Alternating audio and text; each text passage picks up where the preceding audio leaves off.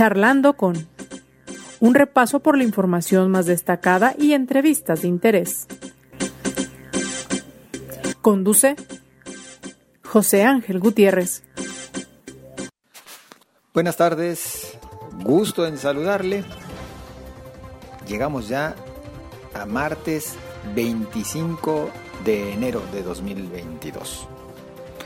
Espero le esté yendo bien, espero, a pesar de todo, como siempre le decimos, pueda sortear las circunstancias y salir adelante junto con sus seres queridos. Le invito a que nos acompañe en esta ocasión aquí charlando con...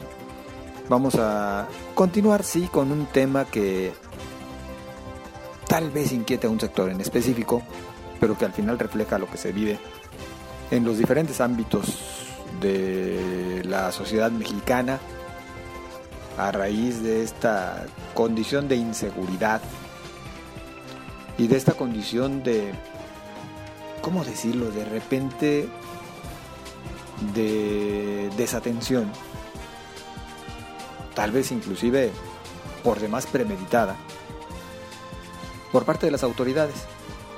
Y es que seguiremos hablando de la situación que enfrentan compañeros periodistas en toda la República Mexicana, que inclusive recurren a mecanismos de protección con la esperanza de que esto les garantice su seguridad, el respeto a su integridad física y todavía digamos lo más fuerte, más claro, la preservación de su vida, sin que esto resulte real, porque lo que pueden ofrecer estos mecanismos de protección sigue siendo mínimo, sigue siendo mínimo ante las circunstancias en las cuales nos encontramos. Bueno, vamos a platicar de, ello, así que le invito a que nos acompañe. Hoy tendremos una charla con la compañera Aida Murillo, periodista de Baja California, directora de Desde el Fondo. Le invito a usted a que les siga a través de internet, tanto a través de la página de internet como en Facebook, a este medio de comunicación desde Baja California le lleva a usted la información www.desdeelfondo.mx y búsquelos también como desde el fondo en Facebook. Le invito a que de momento vayamos a un recorrido por parte de la información más destacada, principalmente en el estado de Jalisco desde donde llevamos a usted charlando con por considerar que la integridad de la menor que conforma la parte acusadora contra el caso de abuso sexual infantil que enfrenta el magistrado José de Jesús N. debe resguardarse, así como la búsqueda de que el acusado no tenga ninguna argucia legal para impugnar o ampararse en el juicio, la Junta de Coordinación Política en el Congreso del Estado determinó que la sesión en la cual se llevaría a cabo este juicio político sería reservada, lo que implicó que no habría presencia de medios de comunicación y únicamente participarían la Fiscalía, diputados, así como la menor y la parte acusadora. Esto lo hizo notar el diputado José María Martínez de Morena. Pese a las restricciones que se emitieron para que el vertedero de Matatlán, ubicado en el municipio de Tonalá, dejara de recibir basura de los camiones recolectores y únicamente operara como una planta de transferencia de residuos, esto no ha ocurrido pues todavía mantienen la operación y el recibimiento de basura acusan vecinos de la zona. El presidente municipal de Guadalajara, Pablo Lemus, informó que a partir del próximo fin de semana comenzarán a multar a los negocios que no soliciten el certificado de vacunación o prueba PCR negativa, realizada con 48 horas de anticipación a sus clientes. Agregó que las clausuras de los negocios que no cumplan con esta medida comenzarán el primer fin de semana de febrero. Aclara el presidente municipal de Guadalajara, Pablo Lemus Navarro, el próximo 14 de febrero, día del aniversario de Guadalajara, sí habrá eventos conmemorativos y lo único que se recorre es el espectáculo G Luz. Reitera el gobierno de Jalisco que el domingo inicia funciones mi macro periférico, pero seguirán las obras dos años más. El mandatario Enrique Alfaro argumentó que se trata de una magna obra que requiere todavía recursos del gobierno federal y sufre la entrega tardía de proveedores debido a la pandemia. La Secretaría de Relaciones Exteriores abre espacios para nuevas citas de trámite de pasaportes para el mes de febrero a través de su página oficial o bien un número telefónico. Se trata de la página citas.sre.gov.mx o bien el centro de contacto a través del teléfono 800 8010 773. En tan solo dos semanas, esto es del 10 al 24 de enero, la Delegación Jalisco del IMSS ha expedido a través de la plataforma Permiso COVID 3.0 un total de 13.996 incapacidades temporales. En la información nacional, el subsecretario de Salud, Hugo López Gatel, explicó que en las primeras tres semanas del año se tuvieron cambios en los casos de COVID-19 por la variante Omicron, aunque anunció que preliminarmente esta semana se observa un descenso en los contagios. Y dijo que de seguir con la tendencia a la baja y el avance de la vacunación, se podría iniciar con el final del periodo epidémico en México y en el mundo. Tan solo parte de la información más destacada a propósito del juicio político contra el magistrado José de Jesús N. Mañana tendremos oportunidad de platicar. En este momento que nosotros llevamos a usted charlando con, aún se lleva a cabo todo este proceso en el cual, por cierto, no se permitió el ingreso de la prensa, bueno, aduciendo que se debe respetar el debido proceso. Así las cosas. Le invito a que nos acompañe y le invito por supuesto a que nos haga llegar sus comentarios a propósito de los temas que aquí tratamos y aquellos que crea pertinente debamos abordar. A sus órdenes en Facebook, José Ángel Gutiérrez en Twitter, arroba José Ángel GTZ. Ayer abordábamos ya el tema. Este día también pudimos eh, darnos cuenta de cómo en diferentes puntos de la República Mexicana compañeros periodistas salieron a las calles a manifestarse en exigencia del esclarecimiento de los casos pendientes. Tres asesinatos de periodistas tan solo en lo que va del presente año, siete del año pasado, y además que se ofrezcan garantías de seguridad en el trabajo periodístico. Ayer hablábamos del caso de Lourdes Maldonado, asesinada en Baja California, pero también hacíamos referencia a que ya han sido dos las personas asesinadas que debieron estar protegidas por el mecanismo de protección de periodistas y defensores de derechos humanos allá en Baja California. ¿Qué está sucediendo? ¿Y qué es lo que se vive a diario? Yo agradezco a la compañera periodista Aida Murillo, directora de Desde el Fondo, allá en Baja California, el que nos acompaña en esta ocasión para platicarnos de qué sucede en aquella entidad. ¿Cómo estás, Aida? Buenas tardes. ¿Qué tal, José Ángel? Muy buenas tardes y muy buenas tardes a tu amable auditorio. Aida, ¿qué sucede en Baja California? Bueno, tú, si bien comentabas en este momento eh, la situación de los dos colegas, tanto de Margarito como de Lourdes Maldonado, este, pues los dos eh, en muy corto tiempo asesinados aquí en la ciudad de Tijuana, si bien es cierto, el móvil no ha sido el mismo, ¿no? Por cuestiones eh, de trabajo. En el caso de Margarito, bueno, pues eh, era un fotoreportero mm, pues que estaba en las calles durante el día, la noche, la madrugada y había mucho riesgo en su trabajo en ese sentido y posiblemente pues eh, tocó ahora sí que callos que molestaron y posiblemente por ese por ese eh, en esa situación Margarito sufrió el, asesinato, ¿no? Y en ese caso de Lourdes Maldonado, bueno, pues fue algo que vimos en, a nivel nacional, donde ella pide al presidente de la República eh, su ayuda y su apoyo en un tema que traía con en, en el aquel entonces el candidato a la gobernatura por Baja California, Jaime Bonilla. Entonces, bueno, hoy se recuerda de nuevo esa situación que Lourdes Maldonado presenta al presidente de la República y le dice que está en riesgo su vida, ¿no? Y que en ese momento, este, pues es una situación delicada y pues que lamentablemente no, no se pudo hacer nada, ¿no? El presidente de la República siento que pues las cosas no se dieron como Lourdes esperaba. Pero si bien es cierto, Lourdes tenía eh, el apoyo del mecanismo de seguridad y es tanto del Estado como federal. No sé si sabrás que en la Comisión Nacional de Derechos Humanos se maneja también eh, la ayuda y el apoyo para los para los periodistas, en protección a los periodistas, ¿no? Entonces, yo también lo tengo. Tengo medidas cautelares en ese sentido y este por, por cuestiones de trabajo, por el manejo de información de la cual llevamos a cabo. Y lamento mucho, la verdad, lo que haya pasado con nuestra compañera Lourdes Maldonado, porque pues no era para que ella perdiera la vida. Era algo, eh, la situación que se dio con Lourdes Maldonado, pues no era un caso de investigación periodística, era, un caso concreto. En el caso de Margarito, este, la situación sí era un poco más al manejo informativo que en ese momento se estaba llevando a cabo sobre su trabajo periodístico de investigación como fotoperiodista, ¿no? En el caso de Lourdes Maldonado, sí, era una compañera guerrera en todos los sentidos, pero, pero su trabajo periodístico no la lleva a la muerte, la lleva a un asunto laboral.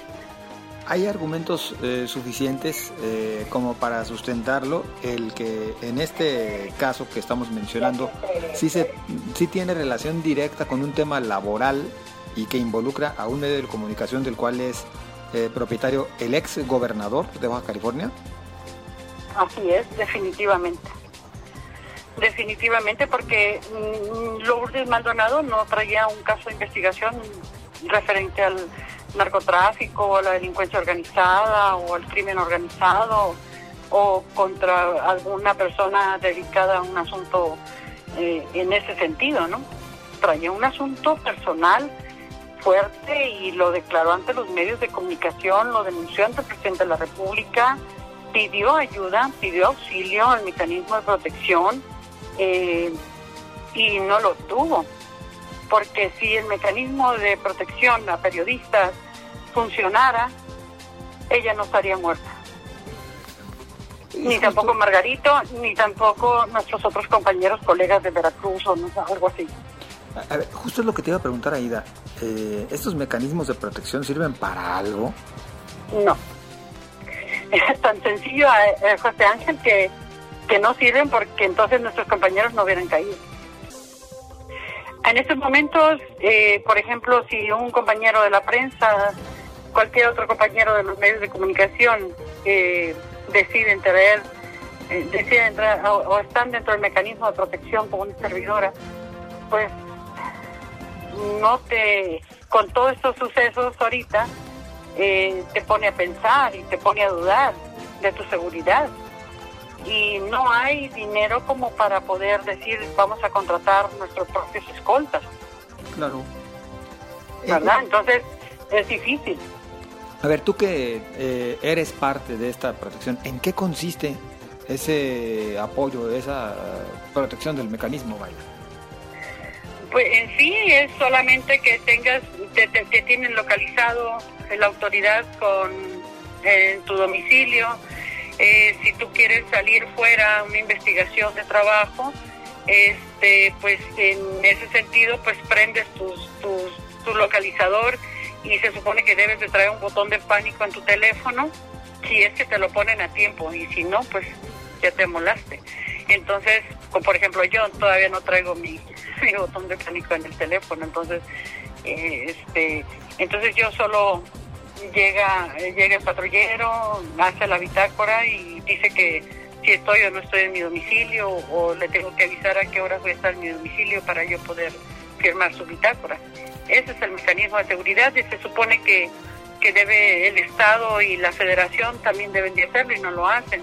Eh, tenemos un, se supone que la Comisión Nacional de Derechos Humanos a nivel nacional y en, Baja California eh, estamos en, eh, hay protección a periodistas. yo hago los signos de interrogación. ¿En qué sentido? ¿En qué sentido? Porque no he escuchado a uno de mis compañeros que estén dentro del mecanismo de seguridad que hayamos coincidido en las instalaciones de la Comisión Nacional de Derechos Humanos o ante la Comisión Estatal de Derechos Humanos para que nos digan, ese es el mecanismo, e, esta es la manera que opera el mecanismo de seguridad para protegerlos a ustedes. Entonces, ignoramos totalmente eso. No sé si algún compañero más ya lo haya este, obtenido la información o le hayan dicho cómo, cómo se maneja el mecanismo de seguridad eh, en, el Estado y en la Federación. Y es que quien nos escucha en este momento, cuando eh, de repente escucha las declaraciones de parte de funcionarios, ya sea del nivel federal o en las entidades federativas, de que existen estos mecanismos, pues seguramente la mayoría se imagina que un periodista acude a solicitar el apoyo y le asignan escoltas de manera permanente a Ida, lo cual está completamente lejano a la realidad, ¿no? Totalmente lejano a la realidad. Mira, yo independientemente como periodista, este, tengo, soy activista social en la defensa contra el maltrato, el abuso y la trata de niñas, niños, adolescentes. Llevo desde 1994 a la fecha. Y he pisado muchos callos en ese sentido, puesto que ha habido muchísimas situaciones. Baja California es el número uno en más casas hogar a nivel nacional. Y, es, eh, y Baja California es el número uno en más niños en abandono en Baja California a nivel nacional.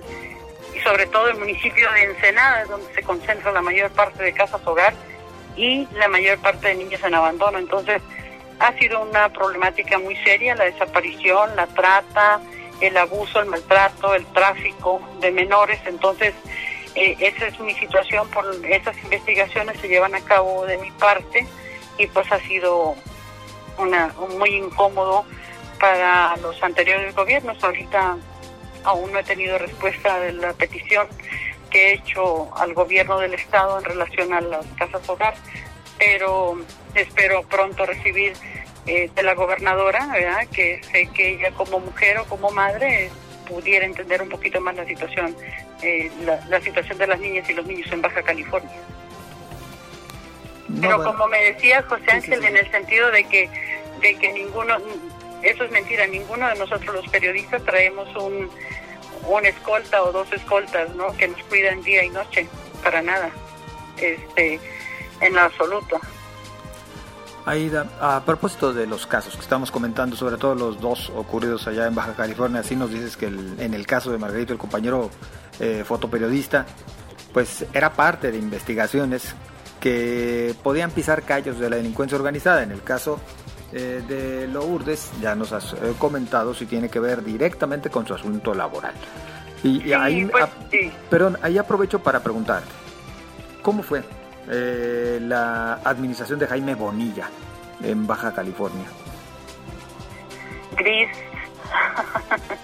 Gris. Me río porque, te digo gris porque fue una administración eh, que no tuvo color, que no tuvo sentido, que no tuvo colorido alguno para decir que dejó alguna huella eh, en, en, el gobierno en, el gobierno baja californiano eh, a lo mejor como quien se manejó uno de los peores gobernadores este, Francisco Kiko Vega de la Madrid pero tuvo todavía un poco más de sensibilidad y humanismo ante el ante ante el gobierno, ¿no? Ante Baja California. Pero Jaime Bonilla Valdés se dedicó a a, tratar, ¿no? De, de imponer muchas situaciones como la, eh, la ley Bonilla, eh, el tratar de quedar, imponer eh, personas, etcétera, pero este, y lo más lamentable ahorita es el que haya tenido esta situación con, con quien en paz descanse hoy, nuestra compañera y amiga Lourdes Maldonado. Y pues, como te vuelvo a repetir, lamentablemente ella lo fuerte que tuvo y durante los últimos años y, los últimos días, ¿no? Fue presentarse ante la estación a la televisora en la que al parecer ahí se encontraba el mismo Bonilla y que ella estaba ahí con su abogado para tomar, en ese momento le pagaban o tomaba posesión de, la, de las instalaciones y creo que había sido como cuatro días antes, entonces eh, Lourdes no tuvo un enfrentamiento con la delincuencia organizada o con el crimen organizado o con alguien más.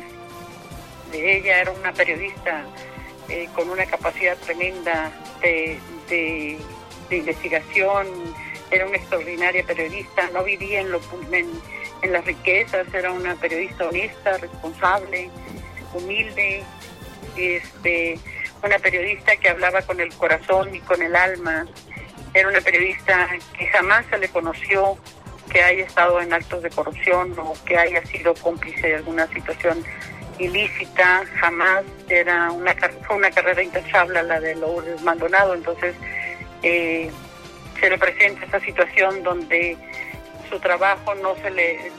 Yo siempre he dicho, el trabajo del periodista honesto se paga.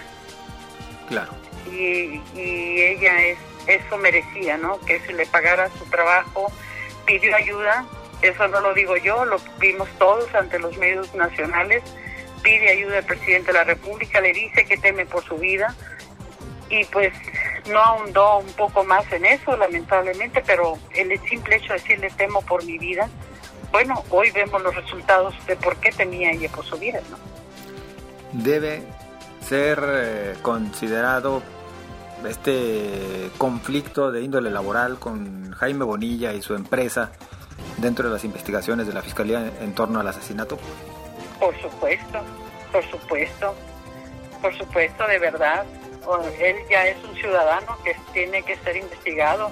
Oye, el día que tuvo el acercado Margarito con otro compañero que se dedicaba ahí a la comunicación, a subir información policíaca como Margarito, en la noche llega la policía ministerial del Estado, le apagan la luz, de repente ya lo sacan, lo esposan, se lo llevan, y aparece un montón de droga en su, en su casa, se lo llevan y digo, y, eso, y tuvo una discusión con Margarito. O sea, fue una discusión de, de, trabajo, de, de, no me entorpezcas o, etcétera. Se hicieron de palabras y en la noche llegan y, lo agarran, ¿no? Matan a Margarito y llega en la tarde, y tarde-noche y, y a este cuate se lo llevan y si no hay más delitos, pues sabes que te agarramos por droga. Porque en este caso de Lourdes Maldonado fue muy claro, donde ella dice, se presenta ante las oficinas, hasta en las instalaciones de la televisora, y dice, voy a ir hasta el final de todo esto, lo que encuentre en las cuentas, lo que encuentre en documentación. En este momento soy yo quien se va a hacer cargo de las instalaciones del canal de televisión y ya no tuvo oportunidad. Pues y no hay culpables y no hay ahí no sacan a nadie de su casa. Y, y entonces yo digo, existe una explicación. Más claro ni el agua. Yo creo que ha sido ha sido la situación más clara que se ha venido dando en torno a lo sucedido con Lourdes Maldonado. Pero cuando no quieres ver justicia donde la hay, pues sigues buscando, ¿no? Claro. Únicamente pensamos y, y rogamos a Dios, porque es el único que nos puede ayudar, es no más periodistas caídos. Nosotros traemos plumas, cámaras, grabadoras, no traemos armas. Aida, y respecto al mecanismo de protección, ¿qué decir? ¿Dónde se encuentran? Ayer también lo preguntaba con Alberto Jicotencatl, las áreas de oportunidad. Si tuviéramos que cerrar esta charla, hablando de áreas de oportunidad, de puntos de mejora, como luego les gusta hablar a los políticos y a algunos empresarios, ¿dónde se encuentran? ¿Los puntos de oportunidad para quién? ¿Para la prensa? Mejor dicho, para que el mecanismo funcione. Uy, no, pues mira, tú lo sabes, es como, te voy a comparar algo, es como, por ejemplo, eh, no hubiese necesidad de que Estados Unidos mantuviera a los niños huérfanos del país. Obviamente, ¿no? Porque hay gente que vive de eso y ha hecho un modo viviendo su negociazo grande, el, que las niñas y los niños ah, eh, huérfanos de Baja California los mantenga el extranjero por, por personas que se dedican a eso. Pero, y lo mismo te digo acá, o sea, no va a pasar nada, no va a pasar absolutamente nada. Lamentablemente han caído muchos de nuestros compañeros de la prensa y han quedado en el olvido y han quedado en el recuerdo de, las, de los tinteros de cada uno de, de nosotros como periodistas, porque los recordamos y porque recordamos el día que cayeron pero los mecanismos de seguridad pues ¿quién los tiene? ¿Quién te los da? El gobierno. Claro. Entonces, no podemos decir que hasta ahorita ha funcionado. Claro. Y además, pues eh, cuando en la mayoría de las ocasiones se termina siendo juez y parte porque está involucrado Exacto, también en este conflicto exacto. con la prensa. Así Aida, es. pues yo te Y es la agradezco. mejor forma de callar a quienes ver- verdaderamente quieren informar a la ciudadanía, porque pues ahorita nacen muchos medios en, o, o nacen entre comillas, ¿no? Muchos comunicadores en distintos eh, YouTube, en, en- en muchas plataformas, pero la responsabilidad del periodista es que su firma avale lo que está publicando que tenga la responsabilidad de decir, como Lourdes Maldonado, como Margarito, que conocías el rostro y la pluma o la cámara que empuñaban esa, esa información. Hay otros que se esconden detrás de las redes sociales Exacto. y no están empuñando ninguna responsabilidad en la información que manejan. Esa es la gran diferencia entre esos comunicadores y nosotros periodistas. Aida, en verdad, muchas gracias. Gracias por esta charla y si nos permites, nos mantenemos en comunicación. Muchas gracias a ti, José Ángel. Muchas gracias y buenas tardes. Cuídate, que Dios te bendiga. Igualmente, muy amable. Aida Murillo, directora de Desde el Fondo, medio de comunicación que usted puede seguir a través de internet y también por la vía de Facebook, Desde el Fondo. Eh, y desde Baja California, por supuesto. ¿Qué opina usted? Mire, dos días en los que hemos hablado acerca de esta lamentable situación que se vive. Usted dirá, bueno, no hay que hablar nada más de los periodistas, hay que hablar de la inseguridad que padece todo México. Y sí, tiene razón. Estos dos días los hemos enfocado, muy concretamente a hablar de la situación de los periodistas, porque los 365 días del año, hablamos, del año hablamos acerca de la cruda realidad de nuestro país en materia de seguridad. Pero me interesa su comentario, me interesa su opinión y con gusto la recibimos a través de las redes sociales en Twitter, arroba José Ángel GTZ, en Facebook José Ángel Gutiérrez, la fanpage. Les deseo lo mejor, espero se siga cuidando, pásela bien.